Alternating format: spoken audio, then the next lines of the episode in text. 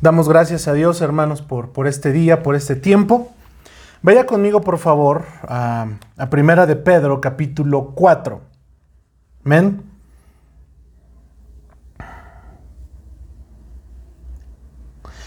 Primera de Pedro, capítulo 4. Damos gracias a Dios por una clase más de homilética, hermanos.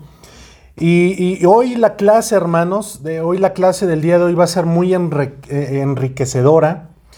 Va a, contener un material que es bien importante para cada predicador, ¿sí? Pero antes de ello quiero que consideremos Primera de Pedro capítulo 4. Amén.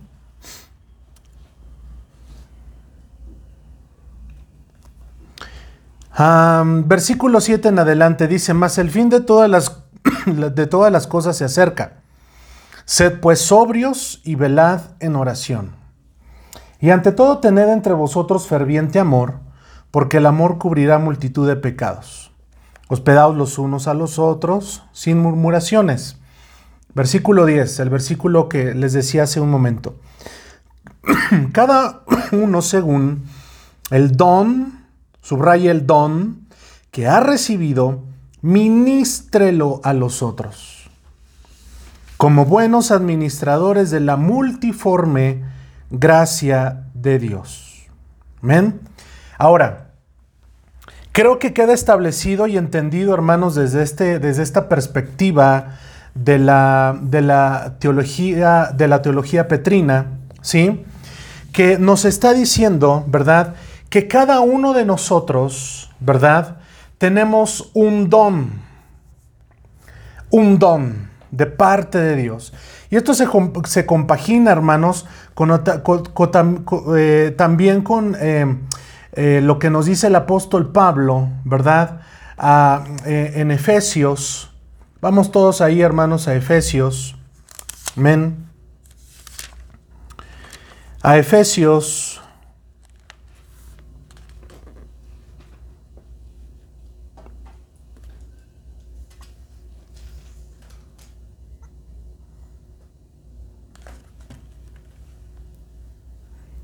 Gloria a Dios.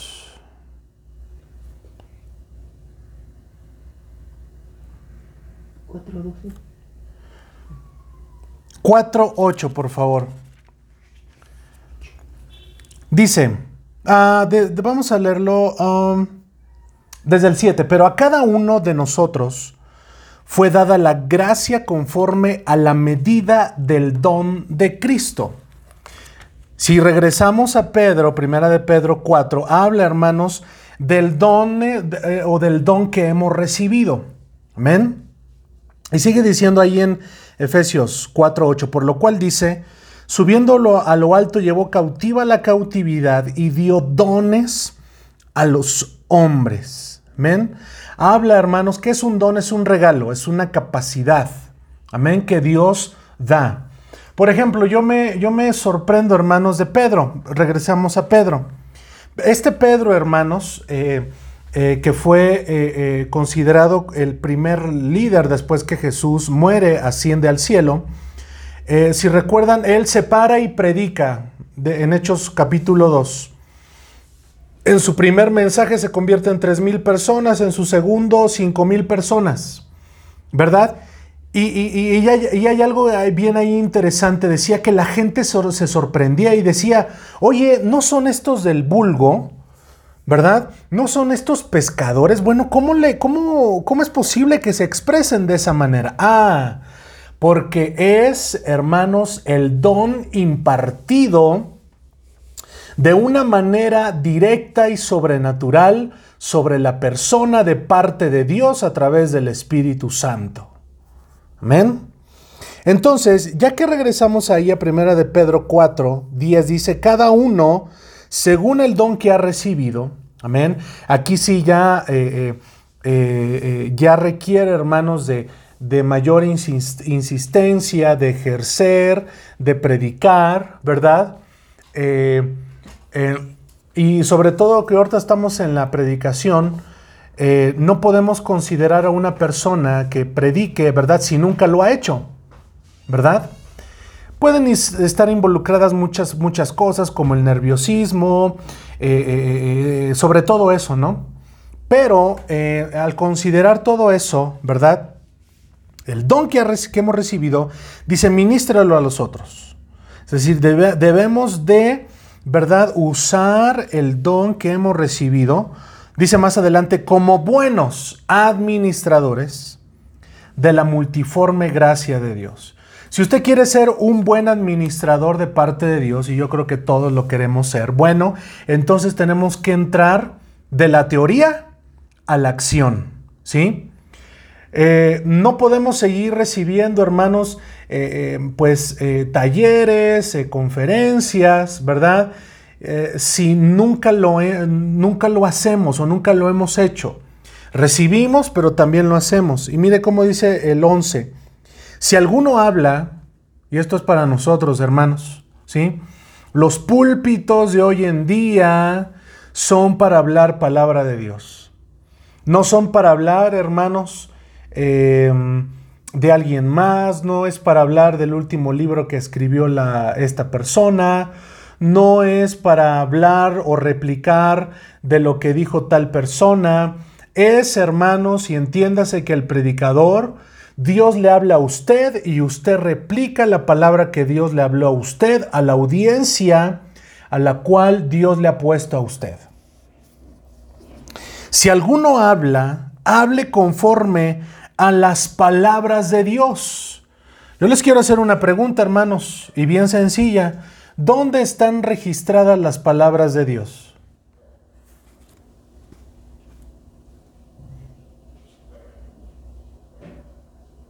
Aquí, hermanos, en la Biblia. Amén. Aquí están registradas las palabras de Dios. Amén. Entonces, como lo vimos en, una de las primeras clases, el predicador debe de, considerar tiempos o tiempo para leer la Biblia. Para leer, para leer la Biblia. No hay de otra, hermanos, no hay de otra. Hable conforme a las palabras de Dios. Si alguno ministra, ministre conforme al poder que Dios da, conforme al poder de Dios. Debemos de ministrar. Dice, para que en todo sea Dios glorificado por Jesucristo, a quien pertenecen la gloria y el imperio por los siglos de los siglos. Amén. El único que se tiene que llevar la gloria, hermanos, es Él, no es el hombre. El único que se tiene que llevar el honor, el reconocimiento, la pleitesía, el reconocimiento es Él. Nosotros solamente es como lo decía el apóstol Pablo, bueno, que en la casa de Dios, bueno, hay utensilios de oro, de plata y de barro. ¿Sí?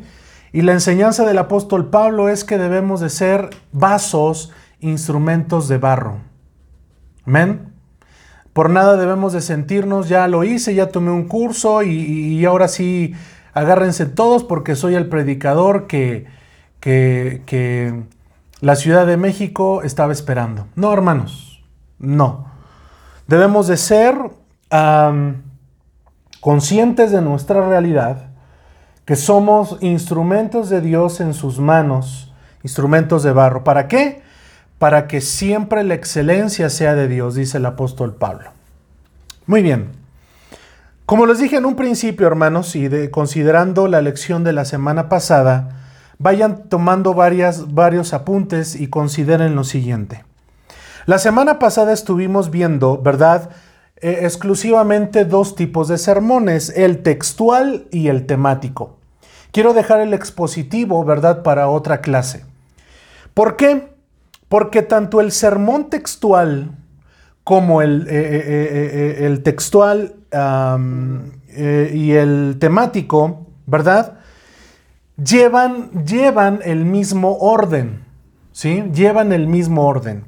A saber, número uno, vaya apuntando hermano, número uno, título o el tema de lo que usted va a hablar. Número dos, texto. Número dos, texto. Número tres, introducción. Número 4. Proposición. Anótelo así como suena. Proposición. Número 5.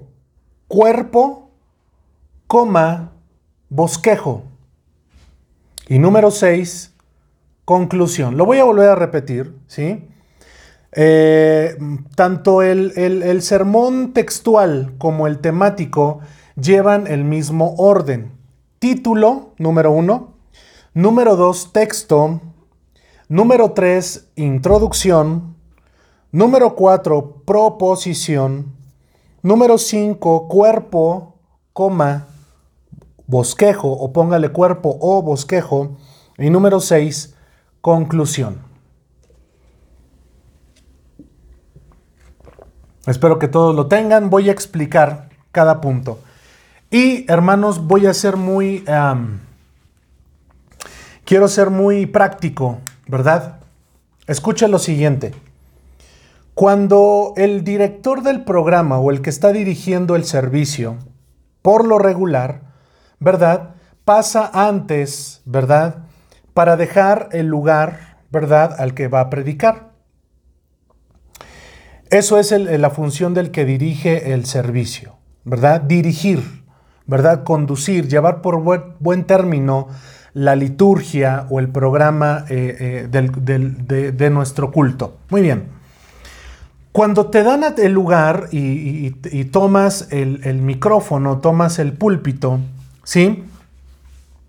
Siempre eh, debe, deben de, considera esto, debe de haber unas palabras de contacto. Escríbalo, palabras de contacto. Es decir, si, si a usted el pastor le pone a predicar, ¿verdad? Esas palabras de contacto, como un ejemplo, hermanos, sería el siguiente. Hermanos, Dios les bendiga eh, a todos en esta mañana, tarde o noche. Para mí es un gozo, ¿verdad? Eh, el que el pastor me haya permitido este, predicar. Siempre nosotros, hermanos, debemos, eh, si no somos eh, el pastor, debemos de, darle ese lugar, ¿verdad?, al que nos, nos puso, ¿verdad? Esas son las palabras de contacto. espero que se encuentren muy bien, hermanos. esas son las palabras de contacto a la audiencia. Amén. ya después de que hayan mm, existido esas palabras de contacto, lo, siguiente que se tiene que hacer es una oración. Amén. Váyalo apuntando, hermanos. Bien, cuando eh, eh, quiero ser práctico, le dejan el lugar, lo primero tiene que haber palabras de contacto. Amén, ya di un ejemplo, hermanos, damos gracias a Dios por un domingo más, o por un jueves más, o por un lunes más. Bendito sea Dios porque siempre Él nos cuida, nos guarda y nos bendice. Lo siguiente, oración. Les invito, hermanos, ¿sí?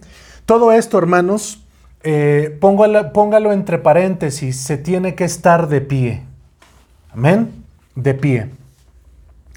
Les invito, hermanos, que puestos en pie, ¿verdad? Hagamos una oración para poner este tiempo en las manos de Dios.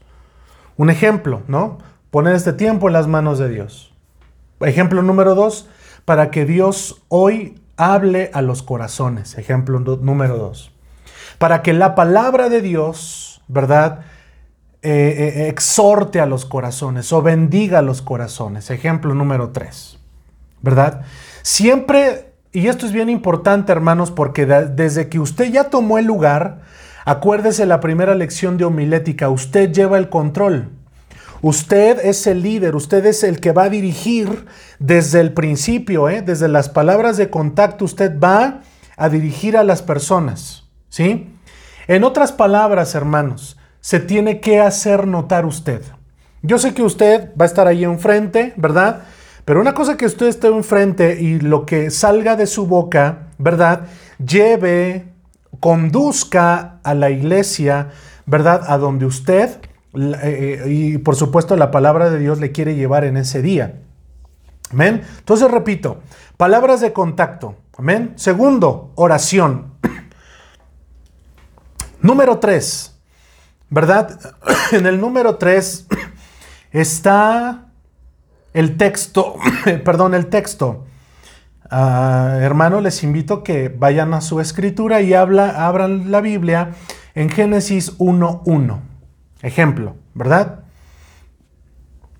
siempre como buen predicador, y eso creo que está por demás, pero sí quiero ser bien directo en esto, ¿sí? Como buen predicador o predicadora, se entiende, ¿verdad? Que su base es la Biblia. ¿Ven? Es la Biblia. Hoy en la actualidad, hermanos, eh, yo, le, yo, hermanos, sí, sí les quiero decir esto porque, porque de alguna manera, hermanos, no de alguna manera soy en este, en este, en esta, en este, en estos lunes, ¿verdad? El maestro, ¿sí? Y les voy a decir lo siguiente, hermanos, ¿sí? Tener, usar la tecnología, dígase como eh, tienen, eh, no sé si ha visto predicadores que tienen su laptop, su computadora, su iPad o su celular. Quiero decirles, hermanos, que yo no estoy en contra de la tecnología, gracias a Dios por la tecnología, ¿sí? Pero va a hablar bien de usted que tenga su Biblia ahí. Amén. Tenga su Biblia ahí. Y, si ya en algún momento usted, eh, voy a hablar más adelante, si usted quiere tener ahí unas hojas donde realizó su bosquejo, es mejor. Y le voy a decir por qué. Va a llegar el momento, hermanos, en que la tecnología falla. Y eso sumado al nerviosismo que a veces se tiene arriba de la plataforma, ¿verdad? Que a veces por alguna situación la tecnología falla. ¿Sí? Número dos. Aunque usted no lo crea, ¿sí? Eh, eh, la gente, eh, al tener ahí usted su equipo de cómputo, sea lo que sea, a veces la gente se, pierde, se pierde esa esencia, ¿sí? Y la gente está más al pendiente, ¿verdad? del logotipo del que tiene su, laptop, eh, o, no sé si me explico, ¿verdad? Y, ya se pierde como, como, ya la gente ya le perdió la atención. Está mirando lo que usted está haciendo en la computadora, está mirando lo que usted hace en su iPad, ¿verdad? Entonces de alguna manera se pierde esa, esa, esa atención. Entonces yo aquí, hermanos, no les sugiero, les pido, ¿sí? Que tengan su Biblia, su Biblia ahí, hermanos. Su Biblia, que tenga ahí su Biblia usted, que cuando se suba al púlpito, lleve su Biblia. Hoy en día, hermanos, se ha perdido eso. Y yo, y yo hermanos, estoy a favor de la tecnología. ¿eh? Yo no estoy eh, eh, en contra de eso, pero, pero creo, hermanos, que como predicadores debemos de ser conscientes de la palabra de Dios. El tener la Biblia en el iPad, el tener la Biblia en, en, el celular, para mí es un recurso. Es un recurso, hermanos, nada más. No es algo que sea esencial. Para mí lo esencial es llevar conmigo la palabra de Dios, subirme al púlpito y abrir mi Biblia y tenerla allí. ¿Sí? Entonces, ya pasamos palabras de contacto, la oración y la invitación. Hermano, les invito que abran la Biblia en Génesis 1.1. Amén. Ya después que usted leyó, amén, ya después que usted leyó el, el versículo bíblico sobre el cual usted va a hablar, amén, sea, sea un versículo, dos versículos, tres versículos, ¿sí? O más adelante, como lo vamos a ver en el sermón expositivo, sea toda una perícopa. Amén. Ya cuando usted lo lea, ¿sí? Va a decir, bueno hermanos, eh, eh, gracias por su atención, pueden tomar su lugar. El día de hoy voy a hablar el título de esta reflexión, después va a hablar del título, amén. Va a ser...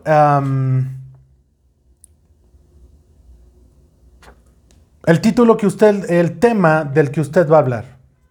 ¿Ven? Entonces, palabras de contacto. Después, hermanos, eh, em, palabras de contacto. Después, ¿qué dije? Palabras de contacto. Una oración. La oración. Después, eh, leer el, el texto, ¿verdad? Y después el tema. Amén.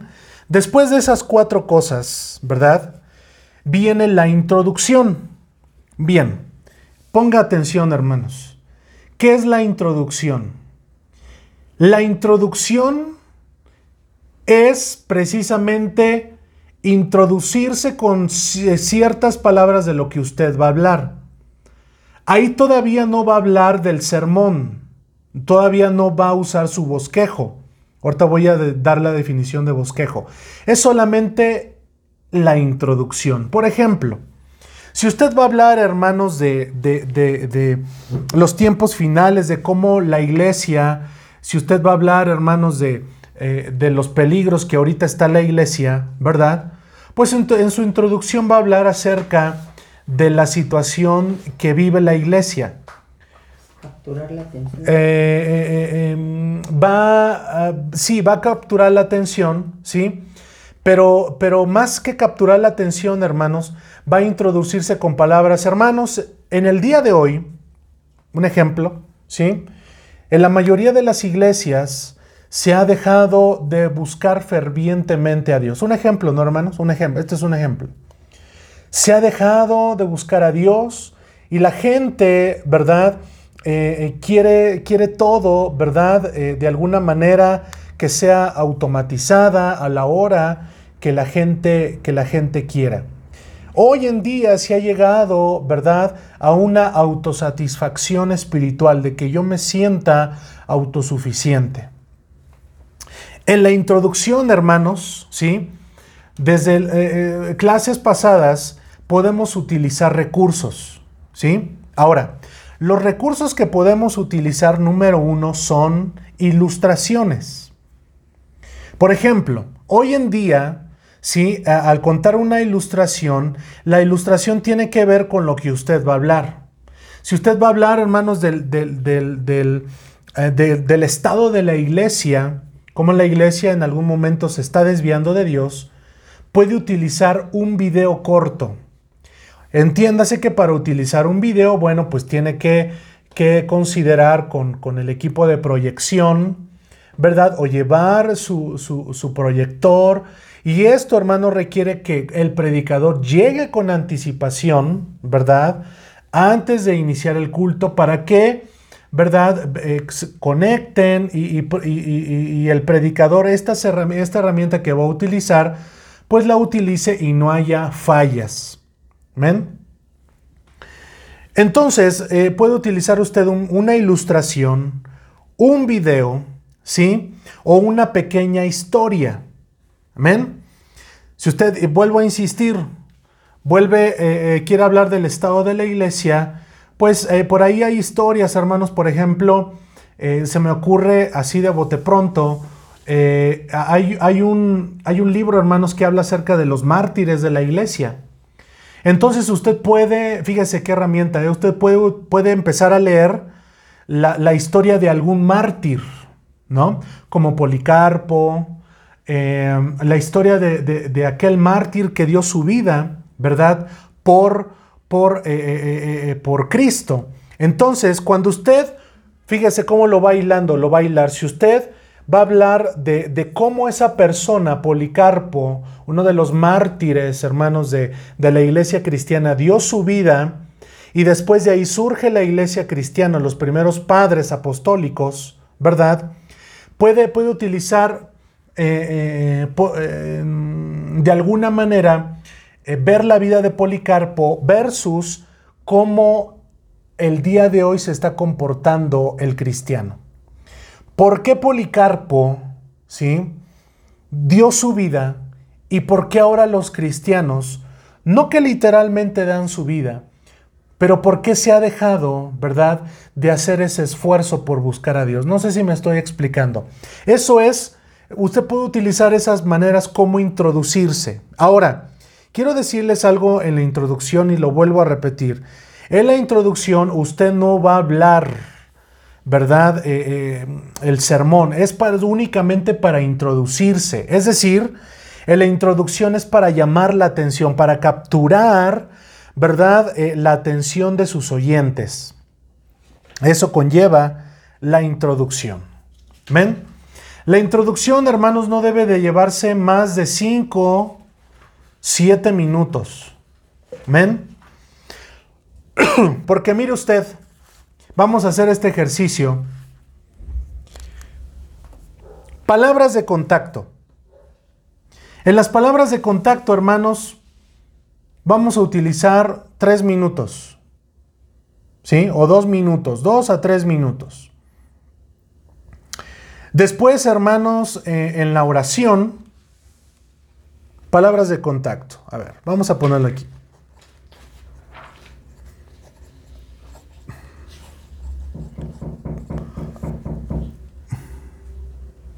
¿Le contestó? Sí.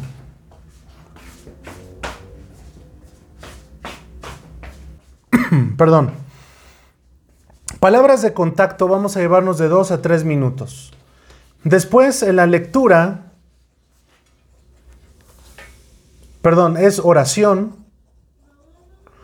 Oración, vamos a llevarnos dos minutos, tres minutos. Después, en la lectura, vamos a llevarnos también, ¿sí?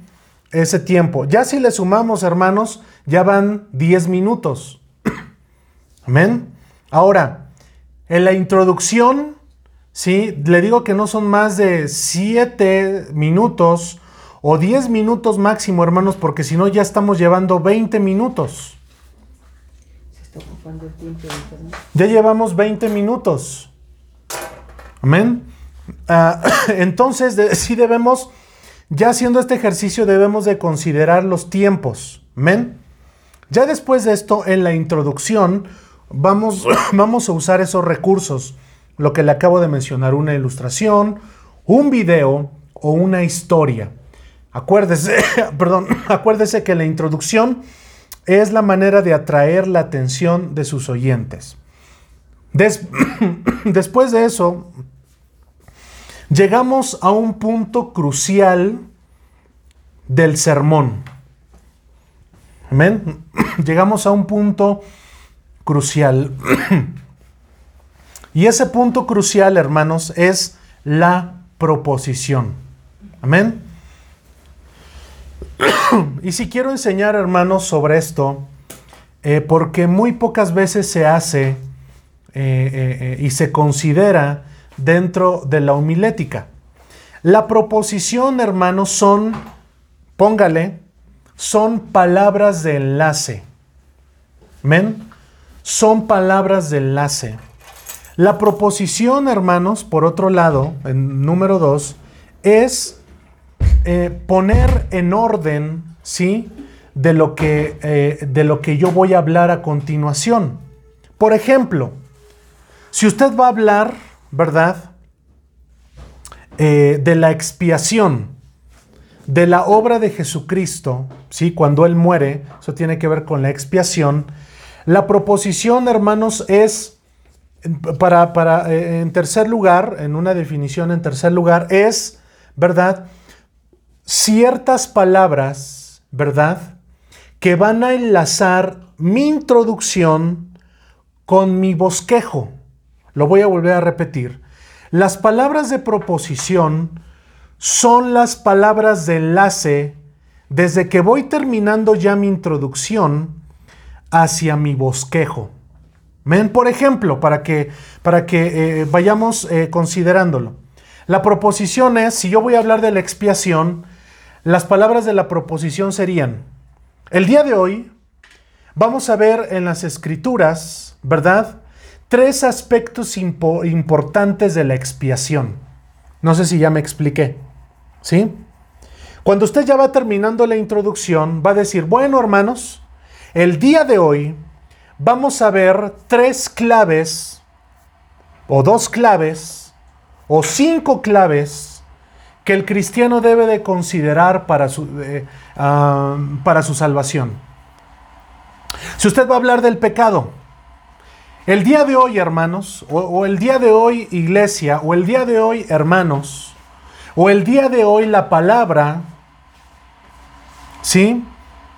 A la luz de la palabra, vamos a considerar tres aspectos de la vida cristiana. Entonces, desde que usted termina la introducción, ¿sí?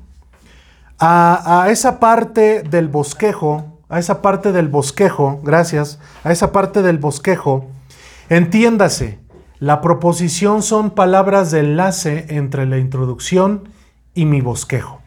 Es decir, sí hermanos, aquí todavía usted, ¿verdad? Todavía no desarrolla como tal su predicación. Amén. Entonces, desde las palabras de contacto, la oración, la lectura, eh, cuando usted va a decir el tema de lo que va a hablar y desde la introducción, ¿sí? Yo considero y yo le, yo, le, eh, yo le sugiero que sean a lo máximo 10, por lo mucho 15 minutos. ¿Men? Y después que usted eh, haya usado lo que, lo que usted considere, si usted utilizó una historia, un video, eh, una, eh, una, historia de, algún eh, patriarca, sea lo que usted haya utilizado en su introducción, no tiene por qué ocupar más de ese tiempo. ¿Sí? ¿Por qué? Muy sencillo de responder. Porque lo que se va usted a llevar más tiempo es en el desarrollo, es en el cuerpo, es en el bosquejo de su sermón. ¿Sí? Voy a utilizar otro ejemplo. Si usted va a hablar, hermanos, eh, si, usted tituló a su sermón El poder de la sangre de Jesucristo, amén, en su, su proposición sería, vamos a ver tres aspectos bíblicos de la sangre de Jesucristo. Un ejemplo, ¿no? Obviamente, le voy a decir una cosa, hermanos, le voy a decir una cosa. El tema, fíjese qué interesante, y eso sí se los voy a decir desde una vez. El tema y la proposición requieren es requiere más trabajo cuando usted haga un sermón. El tema y la proposición requieren de un trabajo especial. ¿Por qué? Porque el tema, hermanos, requiere, yo, yo, les mencionaba la clase pasada, que el tema, hermanos, requiere de, trabajo. El tema, hermanos, es, eh, usted va a enganchar a su audiencia y tiene que ser un, tema eh, que llame la atención. No sé si me explico. Si usted va a hablar de la salvación, bueno hermanos, el día de hoy el tema es la salvación. No sé si me explico. ¿Verdad? Como que pierde ahí un sentido. Hermanos, el día de hoy, ¿verdad? Eh, si usted consideró eh, eh, aquel pasaje de Romanos en que siendo un pecador es Cristo murió por nosotros. Bueno, hermanos, el día de hoy yo voy a hablar del pecado. Tiene que llevar su tema trabajo debe de llevar un tema que, tome la atención de su auditorio, ¿verdad? Que, sea ese gancho, que llame la atención, el tema. Ahora, la proposición, como ya lo vimos, son esas palabras de enlace entre la introducción y mi cuerpo, mi bosquejo, de lo que yo voy a hablar. ¿Amén? Entonces, ¿verdad? Si vamos a hablar de, em, ah, de, de, de Apocalipsis, del jinete, ¿verdad? del caballo blanco, ¿verdad? Que está registrado ahí en, en Apocalipsis capítulo 19, ¿verdad? Pues eh, eh, eh, va a hablar de la verdad. El día de hoy vamos a ver tres verdades escatológicas del Cordero de Dios. Un ejemplo. Y esto sí quiero que, que, que quede entendido, hermanos. No quiero que haya algún tipo de duda. Si en este momento, hermanos, de lo que acabo de decir hay alguna duda, sobre todo con el tema o la proposición, ¿verdad? Pues eh, puedan abrir su micrófono, ¿sí? Y, me puedan compartir si hay alguna, alguna duda. Por ejemplo, voy a utilizar otro ejemplo. Ya usted ya dio palabras de contacto, ya oró, ya dio sobre el tema del que va, usted va a hablar, ya tiene su base bíblica, ya usted se introdujo, ¿verdad? Con algún video, con alguna historia, ¿verdad? Con alguna situación que usted quiere enseñar en la introducción. Ahora, ¿verdad? Sigue la proposición. Me viene a la mente, hermanos, eh, un tema. Por ejemplo, ¿por qué predicamos el Evangelio? Ese, sería el tema. La proposición sería más o menos así. Como cristianos necesitamos predicar el Evangelio por las siguientes tres razones. Y ya después, hermanos, ya en el cuerpo, eso se conoce como el bosquejo, ¿sí? Ya, ya ahorita lo voy a hablar, hermanos. Vamos a hablar, ¿verdad? Eh, o sea, me ocurre porque Cristo lo mandó y usted desarrolla ese punto. Porque es el mayor beneficio para la humanidad, punto número dos, si usted lo sigue desarrollando. Y punto número tres, porque es el único medio de salvación. ¿Ven? Entonces, vuelvo a repetir, hermanos, la proposición es esas son esas palabras de enlace. Si usted va a hablar, hermanos, de, del pecado de Génesis capítulo 6, de Génesis capítulo 6, el día de hoy, hermanos, a la luz de la palabra, vamos a ver tres aspectos importantes que como cristianos o en la vida cristiana debemos de llevar. Y usted lo desarrolla. ¿Men? Entonces, esas son las palabras eh, eh, de la proposición. ¿Men? Son palabras que juntan su introducción con lo que ya usted realmente va a hablar. Son las palabras, y escuche, en la proposición, su auditorio, la gente que está ahí sentada, va a decir, ah, va a hablar de esto. Entonces ahí, hermanos, la gente que, siempre anota la iglesia va a apuntar, número uno, ah, habló de esto. Número dos, habló de esto. Y número tres, habló de esto. ¿Por qué, hermanos? Porque eso nos da un orden. Amén. Eso nos da un orden, número uno. ¿Se acuerda usted, hermano, cuando yo le he dicho que hay predicadores que, que, van a hablar del pecado y ya terminan este, hablando del, del, cielo, del infierno?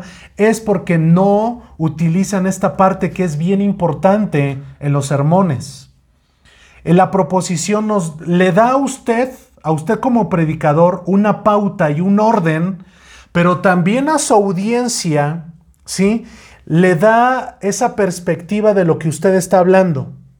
Entonces, cuando hay esa comunicación entre la proposición entre usted y su auditorio, o la gente a la que usted le está hablando, hay un orden.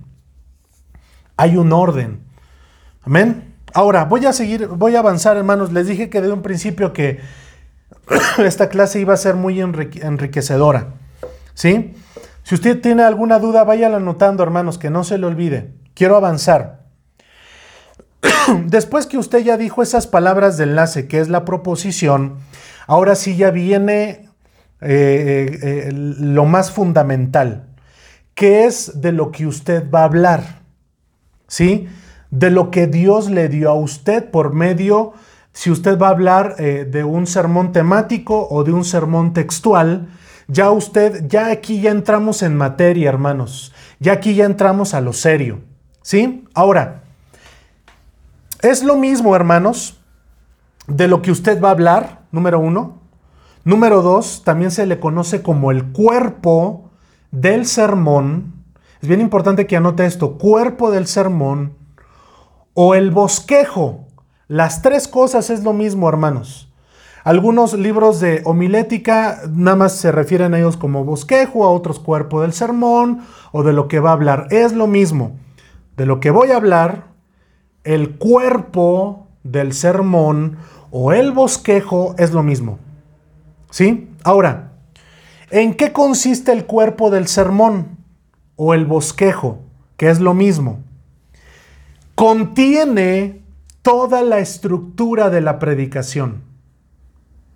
¿Men? Contiene toda la estructura de la predicación. O que es lo mismo también los puntos relevantes del sermón. Los puntos relevantes del sermón. Vuelvo a repetir. ¿Qué es el cuerpo del sermón? ¿Qué es de lo que voy a hablar? ¿Qué es el bosquejo? Que las tres cosas, repito, son las mismas. Contiene toda la estructura de la predicación. O qué es lo mismo, los puntos relevantes del sermón. ¿Sí? y esto ayuda al predicador, ayuda al predicador a mantener un orden en su exposición. ¿Sí? Y se los digo de una vez, hermanos, porque esto es muy común que pase. Pasa, hermanos. Me ha pasado. A los que predican pasa. ¿Sí? Usted dice, bueno, ya estoy aquí en materia, ya estoy predicando, tengo mis dos, mis tres puntos que voy a desarrollar, lo que Dios me dio. ¿Sí? Y a veces, hermanos, por nerviosismo o porque, eh, no sé, hermanos, creo que es más por nerviosismo, empezamos a hablar de otras cosas. Yo le quiero decir de una vez, cuando usted esté ahí en ese momento, en ese día, ¿sí? Ajústese a lo que tiene escrito. Es bien importante. Ajústese a lo que está escrito. Amén. ¿Por qué? Porque ese, porque esa es su ayuda, hermano. En otras palabras, su bosquejo es su amigo, no es su, no es su enemigo, es su amigo. Usted ya lo hizo con anticipación, ya se preparó, usted, Dios le dio eso a usted y usted debe de estar consciente de ello. Amén. Entonces ayuda al predicador a mantener un orden en lo que está hablando, ¿sí? Y número dos, a no olvidar los puntos de su sermón. Por eso, hermanos, hace un momento les decía, lleven su Biblia, pero también en una hoja o en un cuaderno.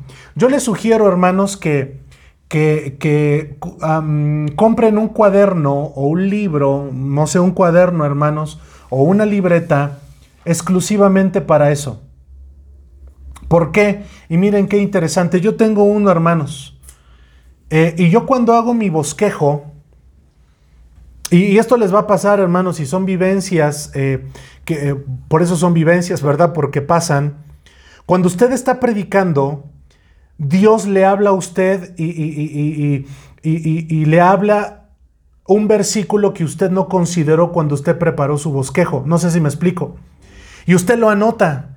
Entonces, ¿qué va a pasar, hermanos? Usted va, va, va a enriquecer más el sermón que Dios le dio a usted. ¿Sí?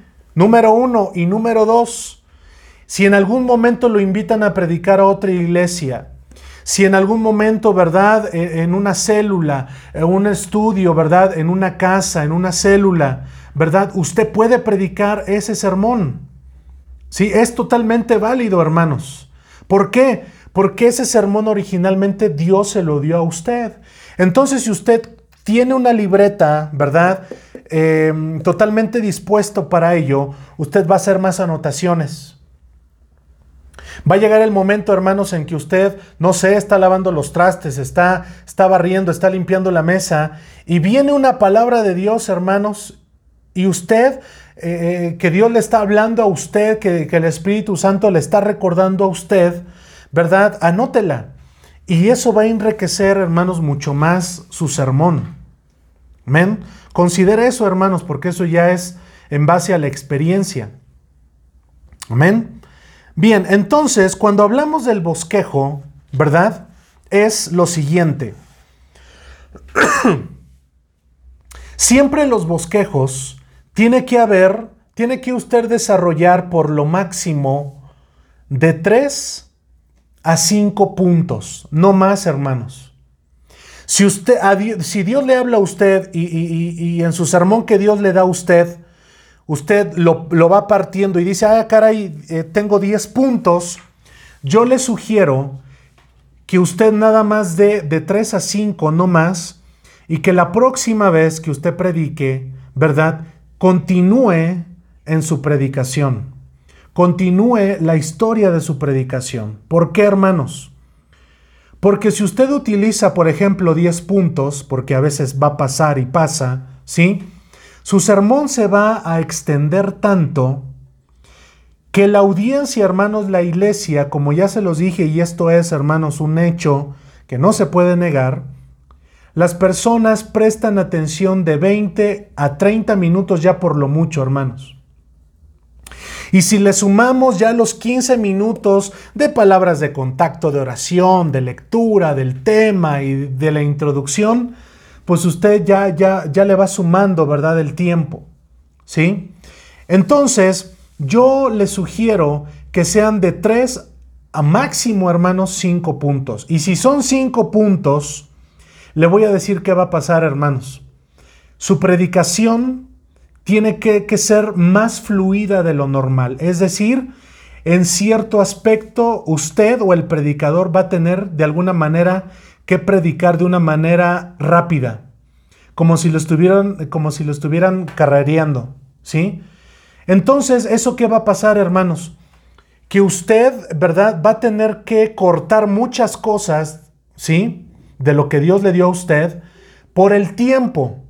Entonces, mi sugerencia al decirles esto es que por lo máximo, mi sugerencia, hermanos, ¿sí? Sean tres puntos, no más, ¿sí? Y que usted, ¿verdad? Trate de englobar todo lo que en el cuerpo, en el bosquejo, lo que Dios le dio. Por el tiempo, hermanos, por el tiempo. Y si Dios le da más en su predicación, ¿verdad?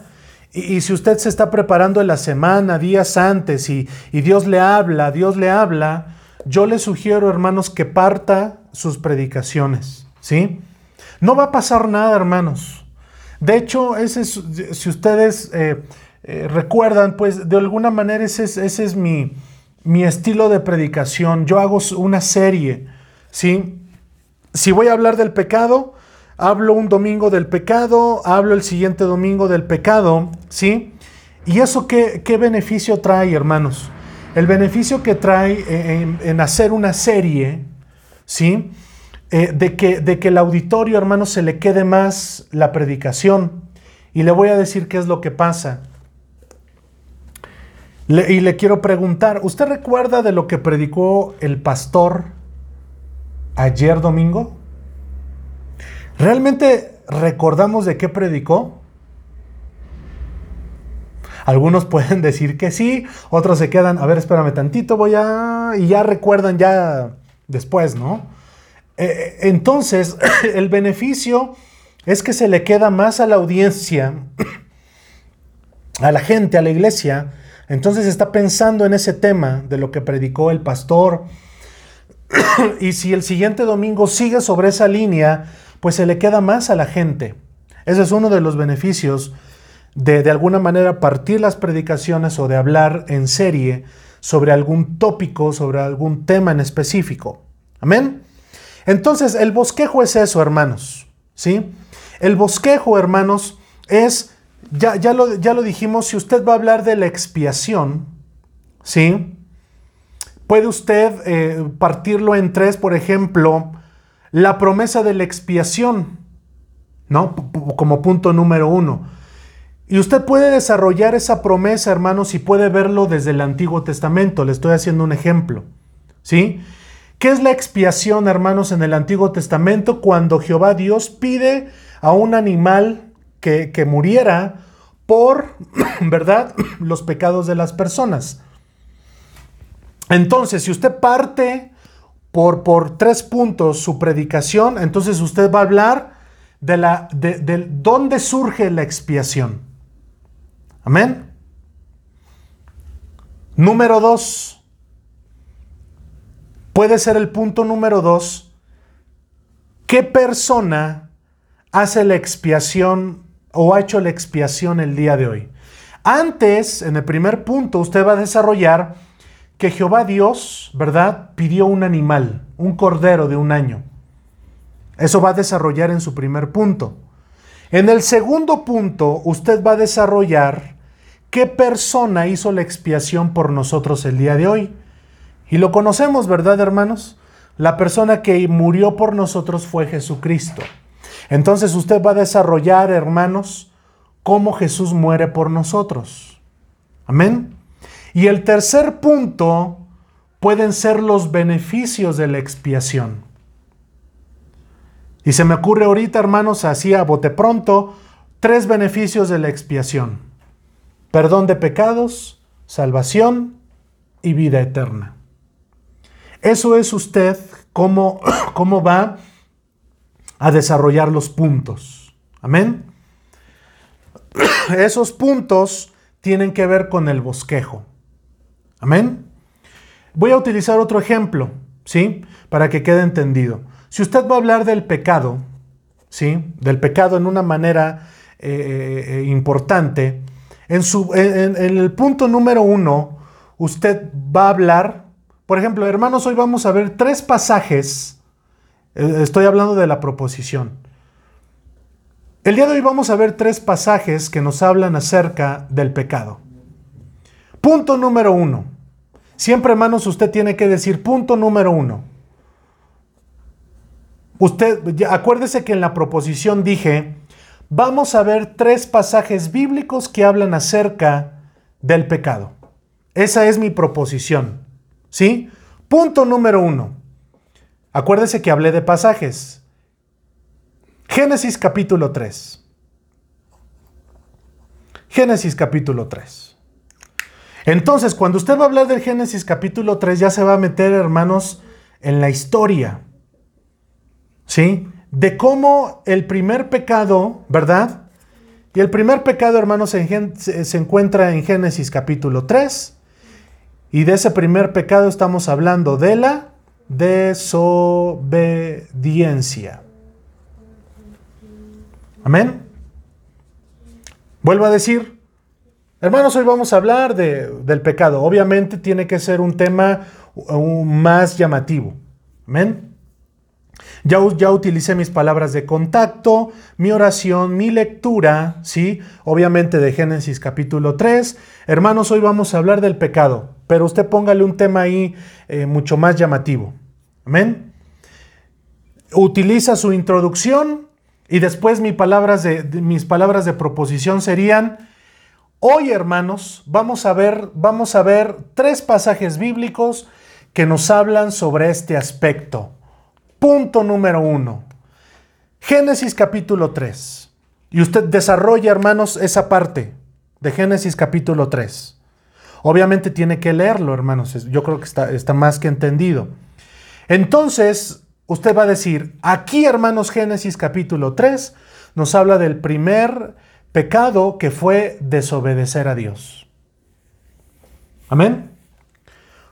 Pasaje número 2. Acuérdese, porque hablé de que íbamos a ver cuántos pasajes bíblicos, tres. Hablé de pasajes bíblicos. Amén. Pasaje bíblico número 3. Amén. Déjenme buscar ese texto, hermanos, porque lo estoy haciendo, como dicen, de, de, de bote pronto.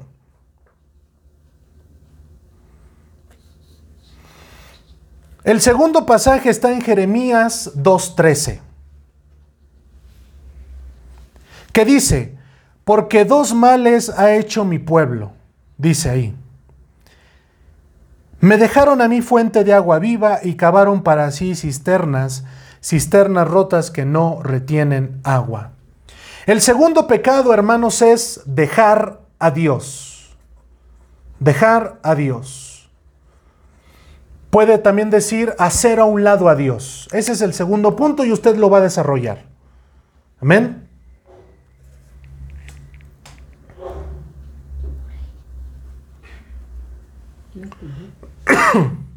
Dejar a Dios.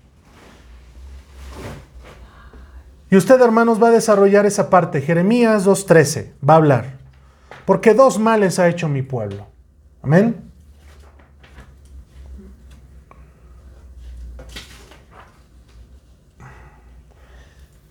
A ver, hermanos, ayúdenme.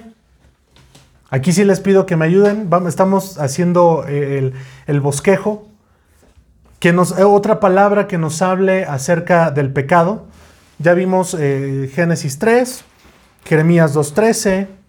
Y mi, y, mi, tercer pasaje, ¿cuál sería? A ver, ayúdame, Mana Sonia, Mana Angélica, Eric, Nancy.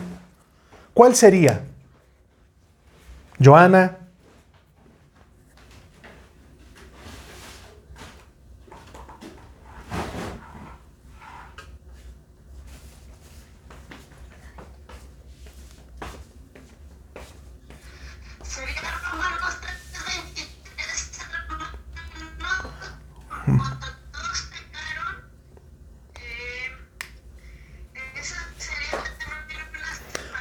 Muy bien.